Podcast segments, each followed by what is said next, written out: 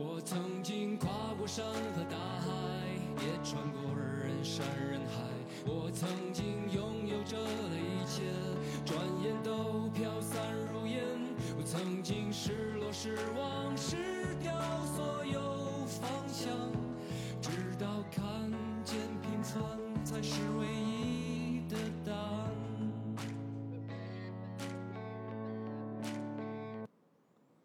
各位好，我是这个故事的讲述人今夜雨生，你可以叫我 Frank 或者赵老师，因为我的身份呢也是一名老师。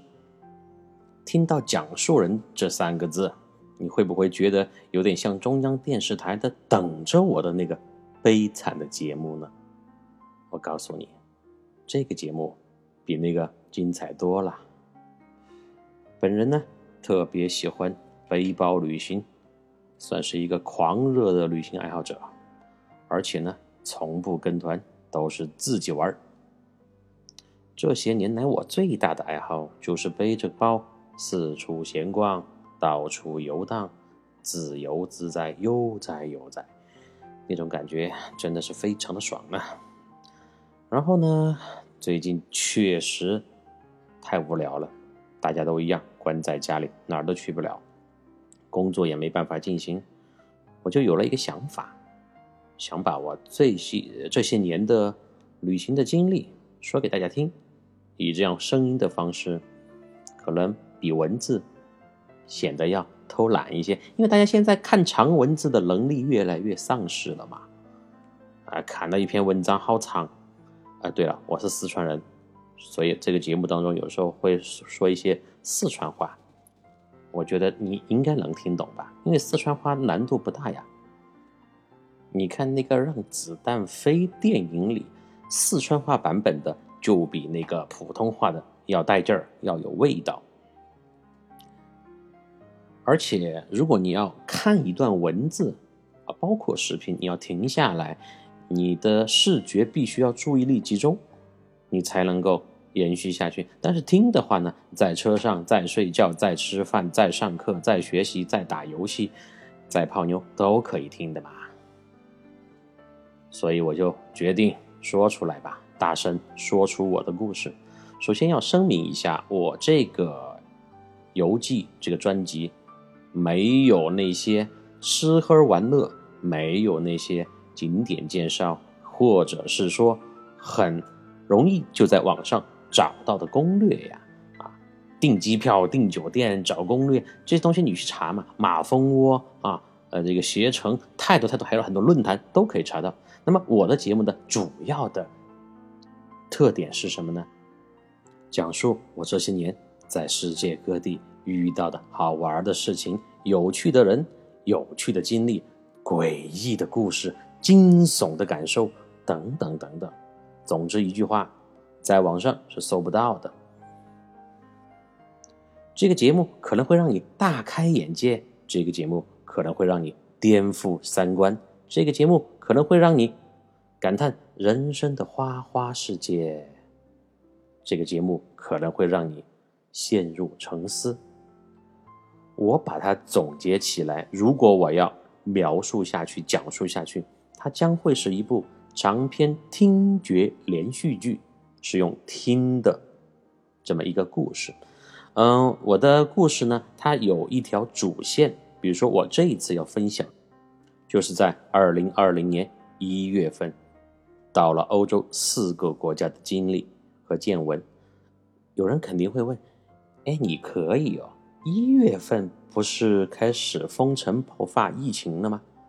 是的，但是我当时不知道呀，因为我走的早，回来的也很巧，我回到祖国的那一天刚好是武汉封城的那一天。但是呢，谁知道呢？后来事情发展到现在这个地步。如果我这次旅途计划出发的时间再晚那么一点点，那么我就出不去了。即使我出去了，我也回不来了。所以我觉得人生要有一颗感恩的心，要知足。这一次我算是很幸运的，既没有遇到那个疫情的爆发，自己还是保持健康的回来了，而且又收获了这么精彩的一段经历。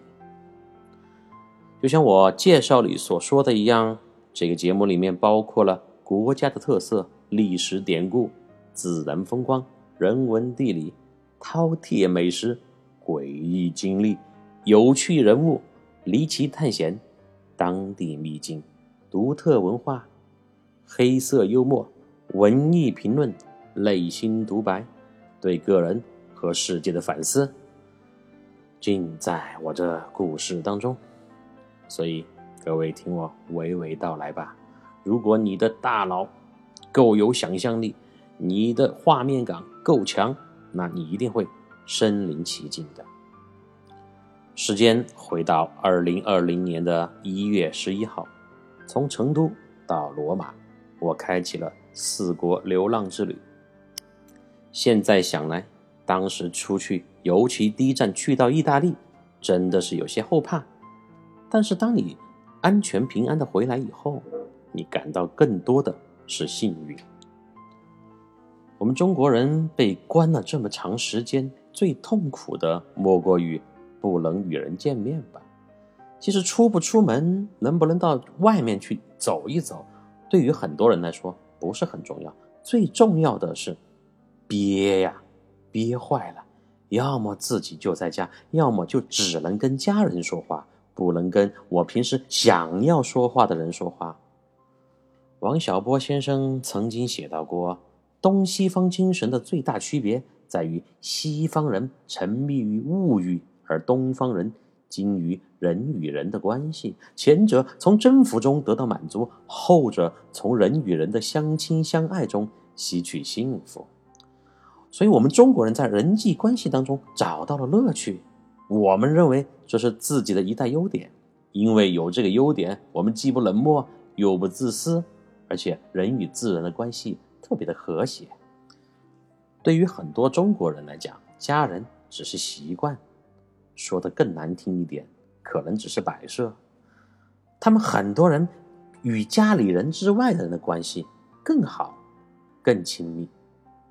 所以，好多人长时间憋在家里，见不到自己的那些狐朋狗友，心里是非常难受的嘛。但是呢，还是活着最重要。这个该死的病毒可以夺取我们的生命，可以损害我们的健康，但是唯有我们的思想是病毒攻克不了的。再次感叹一下我的幸运，在病毒的全球大爆发之前。我完成了我这次无比精彩的四国奇遇。先说到第一个国家意大利，我到的呢第一个城市呢是佛罗伦萨。佛罗伦萨呢是我第二次来，这一次我犯了一个很低级的错误。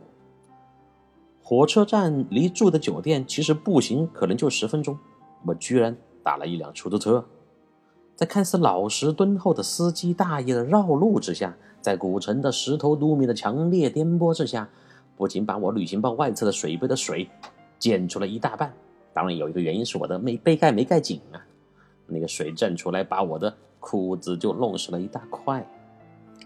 而且，我成功的花掉了十四欧元打这个完全没有必要打的车。司机大爷呢，帮我把超重的背包扛下车以后，然后诡异的一笑，绝尘而去。我想他一定是再去火车站拿我这样的客人吧。我到了酒店拿钥匙的时候，可爱的房东老太太操着一种一口绝大多数意大利人都不能企及的流利英语，给我介绍这儿介绍那儿。说实话，意大利人的大多数的英语水平，其实在欧洲整个呃范围来比的话，是非常低一点。关于这个英语水平和英语运用的问题，在我后面的节目当中，我会详细的提到。那个房东的老太太呢，还拿出了一张很大的地图，要给我画重点，介绍景点在哪里，吃饭在哪里，你应该怎么走是最省事、最节约时间的。反正就是非常的热心嘛。我刻意的躲在柜台后面。礼貌的回答：“谢谢谢谢，一会儿我有朋友来接我，不用太麻烦您。”其实我更怕他看到，因为刚才我打车，那因为那个大爷开车开得很猛，再加上地上颠簸，打湿的裤子。不然大妈觉得你这个小伙子一把年纪了，怎么还尿裤子呢？我回到房间仔细一看，这个湿迹真的好大一片呐。好，我换了裤子，慢慢就溜下楼，开始溜达游荡。整个欧洲的面积和中国差不多大，最大的魅力就是每个欧洲的城市都有自己独特的一面。在我们伟大的祖国，你看哈，虽然上下五千年，但现在很多城市无非都是统一装修的门面，建筑风格呀、色调搭配都是差不多的，没有什么特色。那些红底黄字的标语，能够让你感觉到我们伟大的党能让你战胜任何困难，并且杀气腾腾。比如说这样的标语：“拜年就是害人，聚餐就是送死。”哎，如果非要在这么多年各种口号当中选那么一条出来，我喜欢那条：“不信谣，不传谣，半年之后去化疗。”成都的朋友，你应该有印象吧？好了，此话不能多说。我们来到欧洲的教堂，其实欧洲呢，教堂众多，各种风格、世纪啊、年代的都有。教堂其实我看了很多，其实呢，最应该的是多来先读几本跟宗教相关的书籍，关注一下历史，不然很多我们中国人对啊。基督教不了解的人去到欧洲，你去了再多次，你也只能发出下面的感慨：哇塞，好漂亮，好壮观的，真的好雄伟啊！哎，这个是咋个修出来的？哦，他们这真的真的修得有点好哦，嘎！你看当时的人好厉害哦，技术又不发达，就是靠人扛上来的嘛。后面这几句四川话就是表达出了我们很多中国人出去旅行看到国外那些。很美丽、很雄伟的建筑发出的感感叹，但是他看不到那些建筑背后隐藏的历史文化，还有很多壮烈的故事欧洲的很多教堂呢，都是经历数代、跨越百年才修建而成的。比如说那个西班牙巴塞罗那的最著名的圣家堂大教堂，到现在都还没有完工呢。再想想。我们伟大的祖国可以用十天的时间修起一座医院，还带 WiFi 和马桶卫生间，所以我们要觉得，哎，真的要感叹我们的祖国真牛逼呀！冬天的意大利呢，没有很多人认为的那样寒冷，但是到了夜晚，走在佛罗伦萨的领主广场，还是让我冻得戴上了很傻逼的毛线帽子。我从来不戴帽子，但是。那个温度确实太冷了。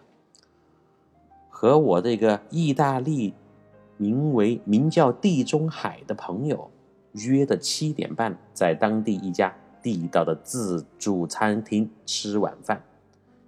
呃，这个朋友他为什么叫地中海？大家稍稍一想就会明白，这个名字就是根据他的发型取的。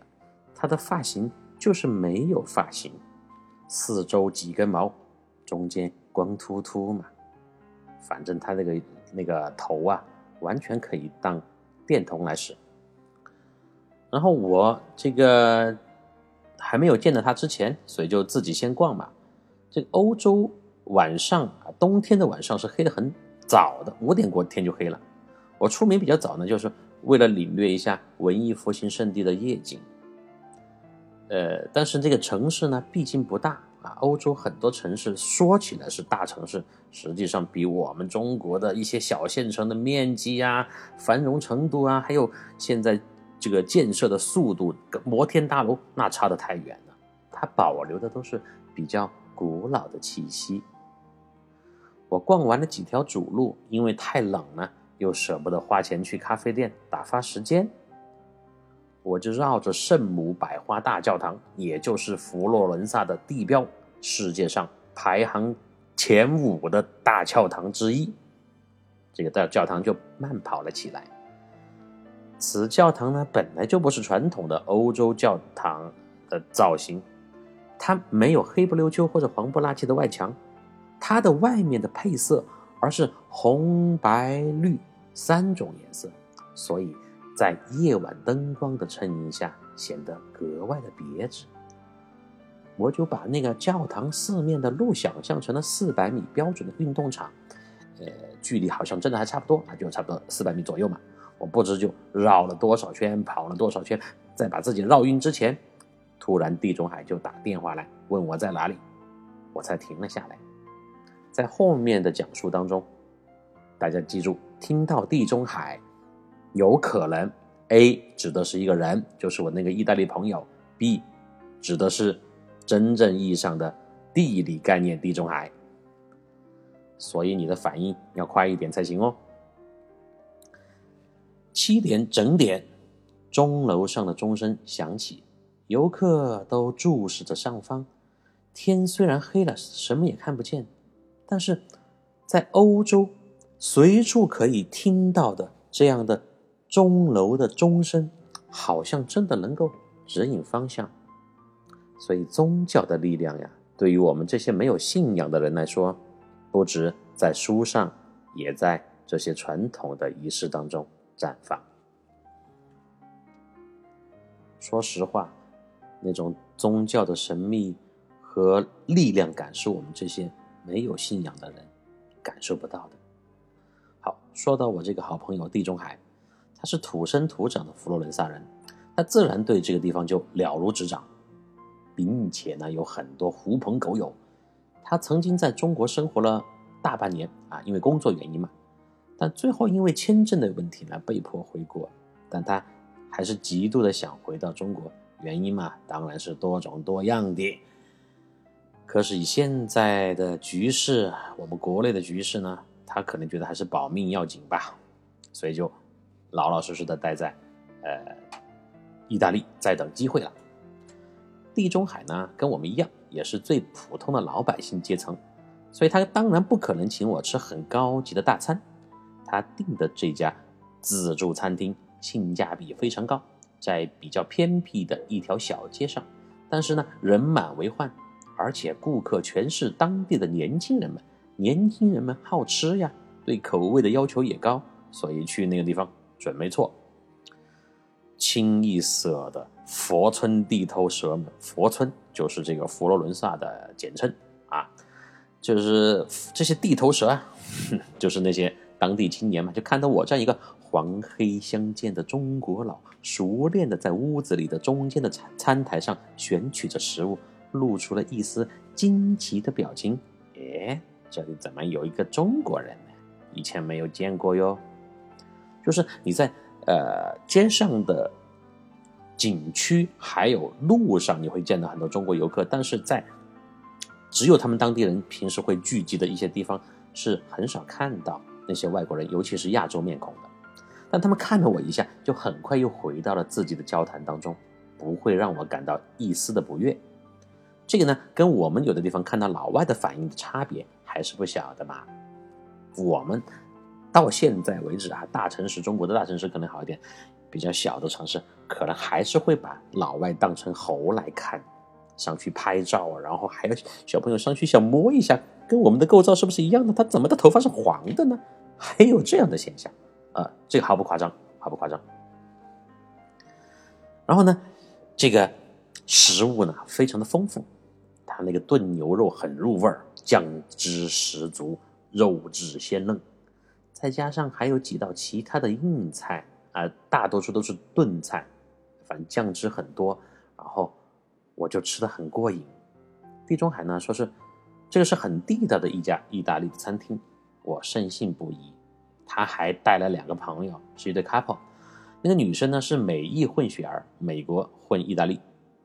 呃，她可以在地道的美语、美式英语和佛语之间任意的转换。佛语这个地方就指的是佛罗伦萨的当地语言的，因为在意大利跟我们还有全世界很多地方一样，可能两个地方乡村或者城镇相隔只有十多公里远，但是相互都是听不懂自己的语言的，就是方言嘛。所以这个女美女呢，她既可以说意大利的方言也可以说很标准的美语，这个是也是不多见的。然后这个男生呢是她的男朋友，是一个银行职员兼足球运动员。意大利有很多的男生，他都是两份工作，尤其是很多足球员，他们运动员他们的这个背景呢也是很复杂，有时候比较搞笑的嘛。啊，比如说他是一个厨师，也可以来踢足球；他是一个老师，他可以也是也来踢足球；他是一个化妆师，他也可以来参加足球队。就是他们那种半职业和职业之间的界限不是特别的明显。这个初次见面，这个男生呢还比较腼腆，但地中海告诉我，这个人是个宝气，包起，我们四川话就是非常好玩的一个人。哎，我就觉得就是两个字，这是一个闷骚的人。哎，这两个一男一女啊，感情应该非常好。但是足球运动员呢，那个男生他丝毫没有秀恩爱或者炫耀自己漂亮女朋友的这个意图。反而在合影的时候，让我跟美女还坐在一起。我当时喝了点酒嘛，接着那个酒精掩盖了真实的脸红，有一点小羞涩。然后我们吃着聊着，和陌生人在远离家乡七千多公里的地方见面，但我感觉特别的踏实自在。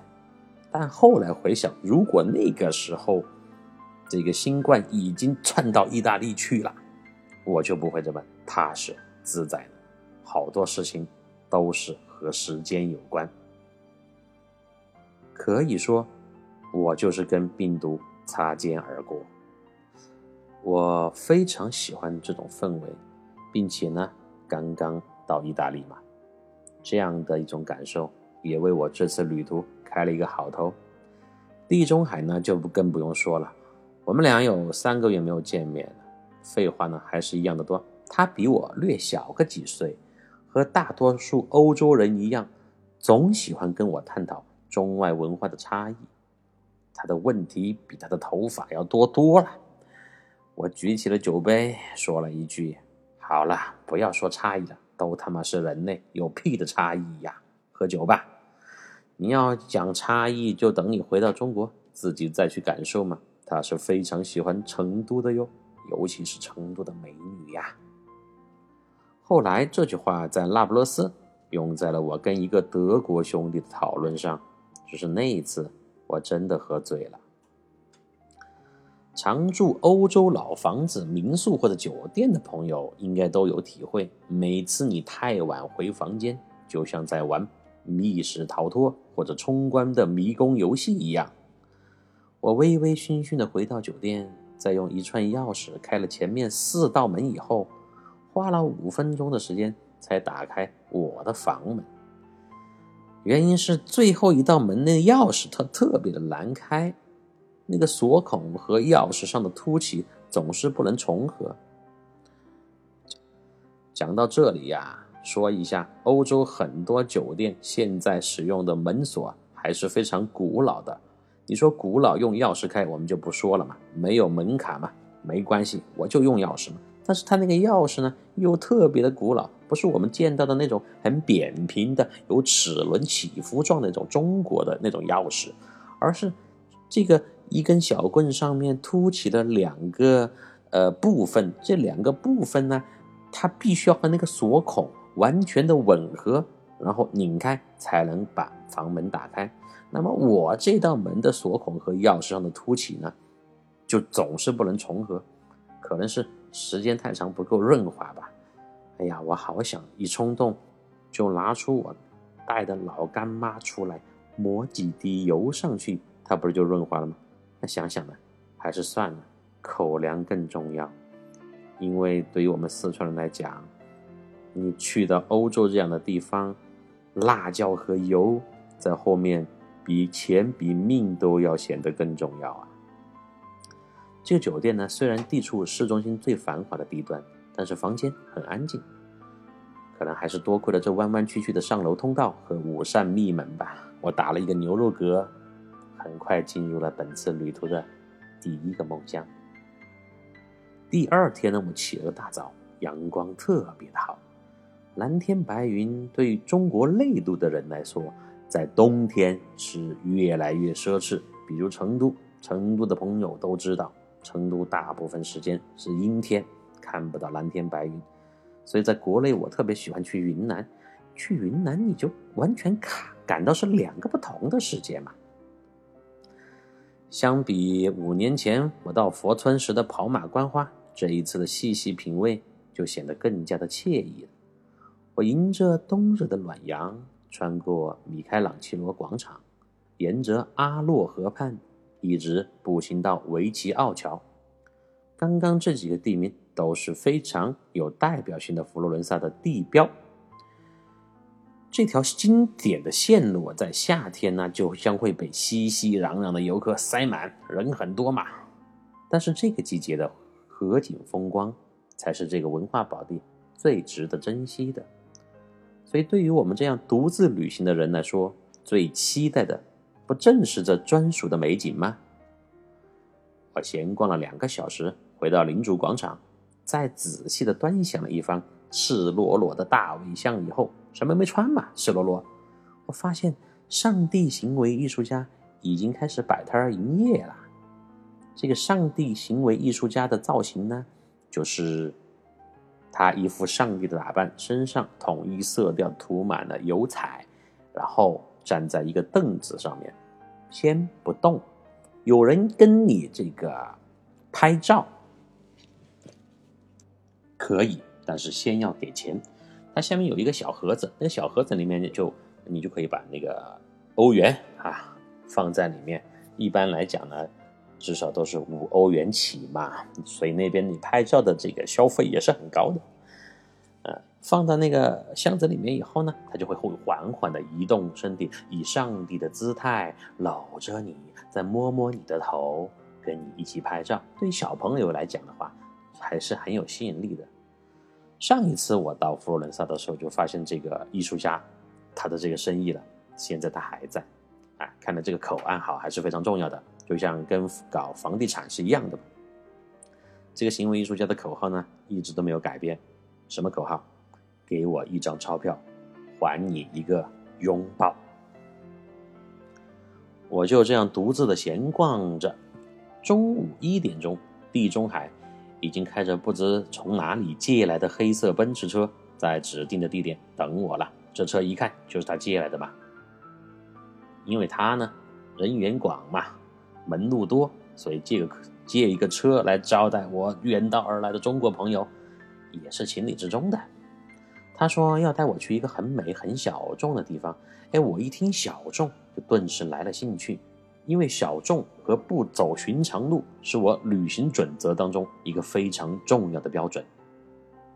后面呢，就证明了，事实证明，他说的就是事实。因为这天天气很好，心情还都很愉悦，我们俩就着沿途风光一路继续畅聊。他开车，我坐车嘛，就吐槽着自己的国家，自己待了很久的地方。其实道理很简单嘛。自己待得太久、太厌倦的地方，总会成为别人眼中的宝藏。正因为如此，我才四处游荡，地中海也会想回到中国去生活和工作嘛。正因为如此，这个世界上才会有那么多人精彩的各处的流动。但此时此刻，我们祖国的人民只能在客厅、书房、卧室。和卫生间之间流动，人生会循环，历史也会循环，就是这些大大小小的循环，就组成了我们这个不可预料的多彩世界。托斯卡纳，大家应该听说过吧？在我曾经教过的英语教材中出现过，在各大旅行指南中出现过，在意大利葡萄酒的介绍当中出现过。当当我们驶过盘旋山路，在我眼前实实在在出现的时候，作为一个看过了太多山景的多年异国山路驾驶体验者，你看我的这个 title 是不是有点长？哈，看了太多山景的多年异国山路驾驶体验者，说白了就是我之前在其他国家旅行的时候，特别喜欢租一个车，然后穿梭在那些大山里面嘛，就看了很多，但是我还是被。托斯卡纳这个地方的山景深深的打动。对于任何乡村美景和壮丽山川毫无抵抗力的我，就瞬间被这极具层次感的高浓度浓缩的意大利典型的景观吸引了。我要感谢地中海，他真是个懂我的靠谱的小伙子呀！我们停好车，啊，顺着石头路往山上的城堡走去。这个地方叫做沃尔特拉。是旧时一个很重要的关隘，其间城堡密布，小路众多。我们来到最高处的观景台，可以看到在课本中和众多风光明信片中出现的一模一样的场景。由近及远是怎么样的呢？近处的剧场遗址，远处的城堡钟楼，再远处的。层层山峦，星星点点的村庄散布在整个画面中，隐隐约约的烟囱吐出了缕缕炊烟，又好似流动的水墨画或者沙画。这些年，我已经把很多课本上的场景变成了亲眼所见，每一次都会带来心灵的震撼。我不知道为什么我会在无意当中，在内心深处去夸大这样的感受，也算是我的一个个人的精神怪癖吧。我就有一个计划吧，或者是说愿望，就是把书上、明信片当中、电视节目当中、课本当中之前见到的比较死板的景象，变成我活生生的能够看到的景色。这也是多年来推动我走到世界各地去，呃，游览的一个原因之一吧。总之，托斯卡纳地区能够当之无愧的作为意大利的内陆风景的代表，这一点是毋庸置疑的。回城的路上，我们看到冬日最美的夕阳，在一处绝佳的观景点。连地中海这个土生土长的当地孩子，都一个急刹车停了下来，掏出手机连连的拍照，生怕错过这转瞬即逝的山间夕阳。美丽和丑恶的事物，其实无时无刻不发生在我们的四周，只是绝大多数的时间，我们只在在意自己的美丑，而忽略了身边的美丽。今天呢，都是在一副和谐、温暖、惬意的气氛下完成我的旅行的。从下次开始，就不会今天这么舒服了。各种神奇鬼怪的事情慢慢向我袭来。当然，这也是旅途的多彩之处。如果每一天都像这样温暖、平顺、安全、自然，那多没意思呢！到底有什么刺激在等着我们呢？下次见吧。